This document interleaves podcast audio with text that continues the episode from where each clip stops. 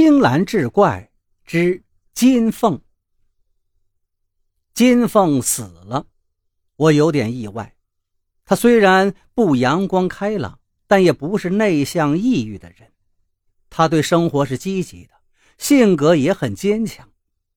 我见过他的艰辛，知道他的努力，但生活有时候就像是泥沼，越挣扎越往下沉，直到你没了希望。放弃之后而没入深渊，没有一丝涟漪，似乎你从未存在过。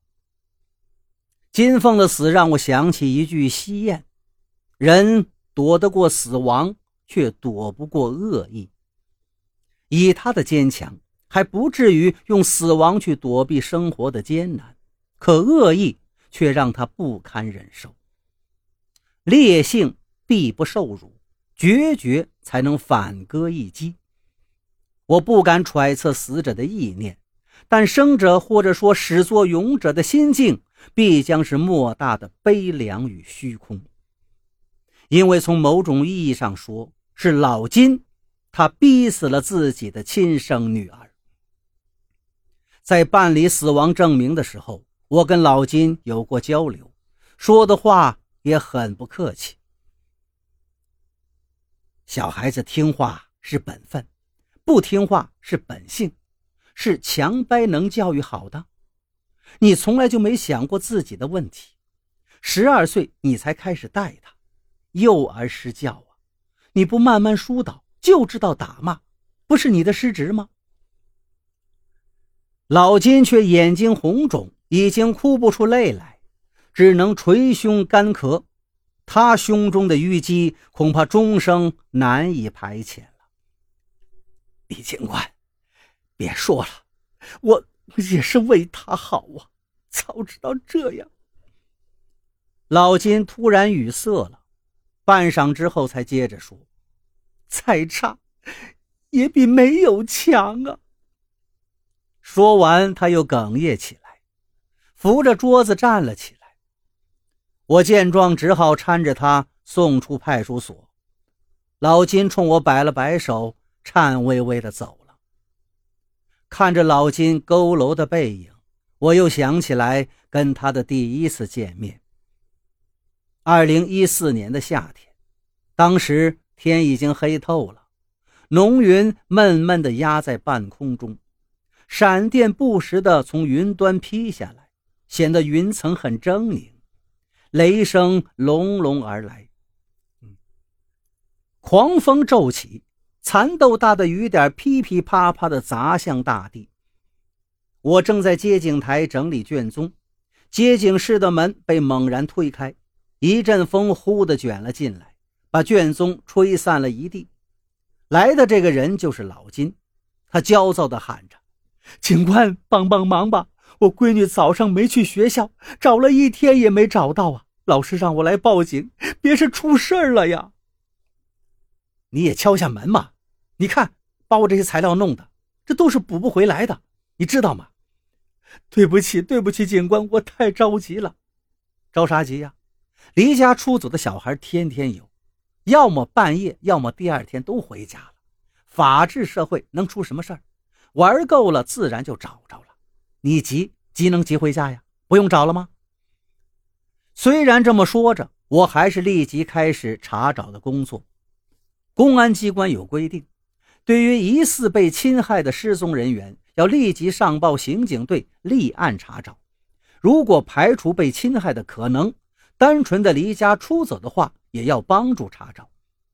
对于帮助查找，我们派出所的做法就是：先看摄像头。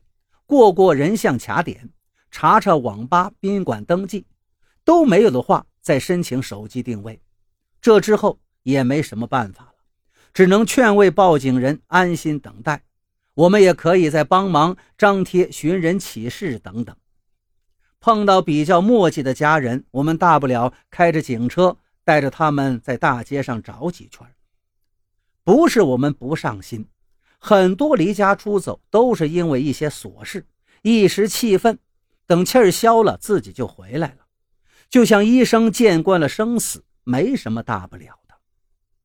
而当时金凤只有十三岁，这种未成年少女的出走是要立即移交刑警队的。我查询了金凤的户籍信息，填好失踪登记表，在这个过程当中，简单的询问了老金一些问题。原来，老金常年在外打工，跟老婆女儿聚少离多。二零零七年，老婆给一个包工头当了小三儿，撇下丈夫孩子自己跑了。从那时起，金凤就跟着奶奶过了六年。二零一三年年初，奶奶肝癌卧床，熬挺了三个月后去世了。早些年，老金用打工的积蓄在县里的新区买了一座房。一直没钱装修，如今为了方便打工，老金就把金凤转学到了新区。爷儿俩从农村老家搬到城里头，就在那个毛坯房里住着。自从进城之后，金凤的学习成绩却不行了，脾气也变得急躁起来。老金也不是会跟孩子交流的人，爷儿俩动不动就吵架。一个青春期的女孩子，刚刚经历了亲人离世。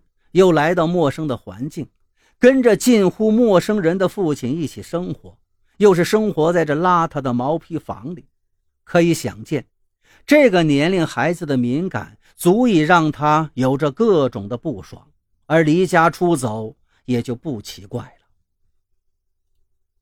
早上他去上学的时候有什么异常吗？我问道。没有。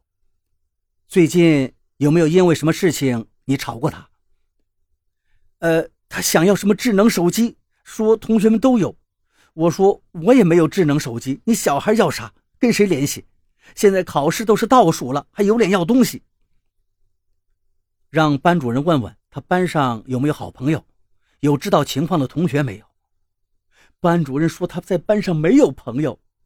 哦，那孩子谈恋爱没有？我这话还没问完，他敢，我打断他的腿。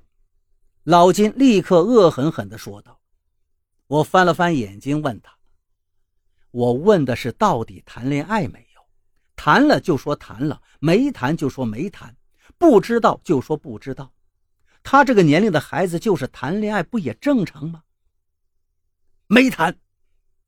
老金似乎觉得我的这个问题是在侮辱他。我摇摇头，对他说道：‘是没谈还是不知道？’”没谈，老金依旧咬着牙回答。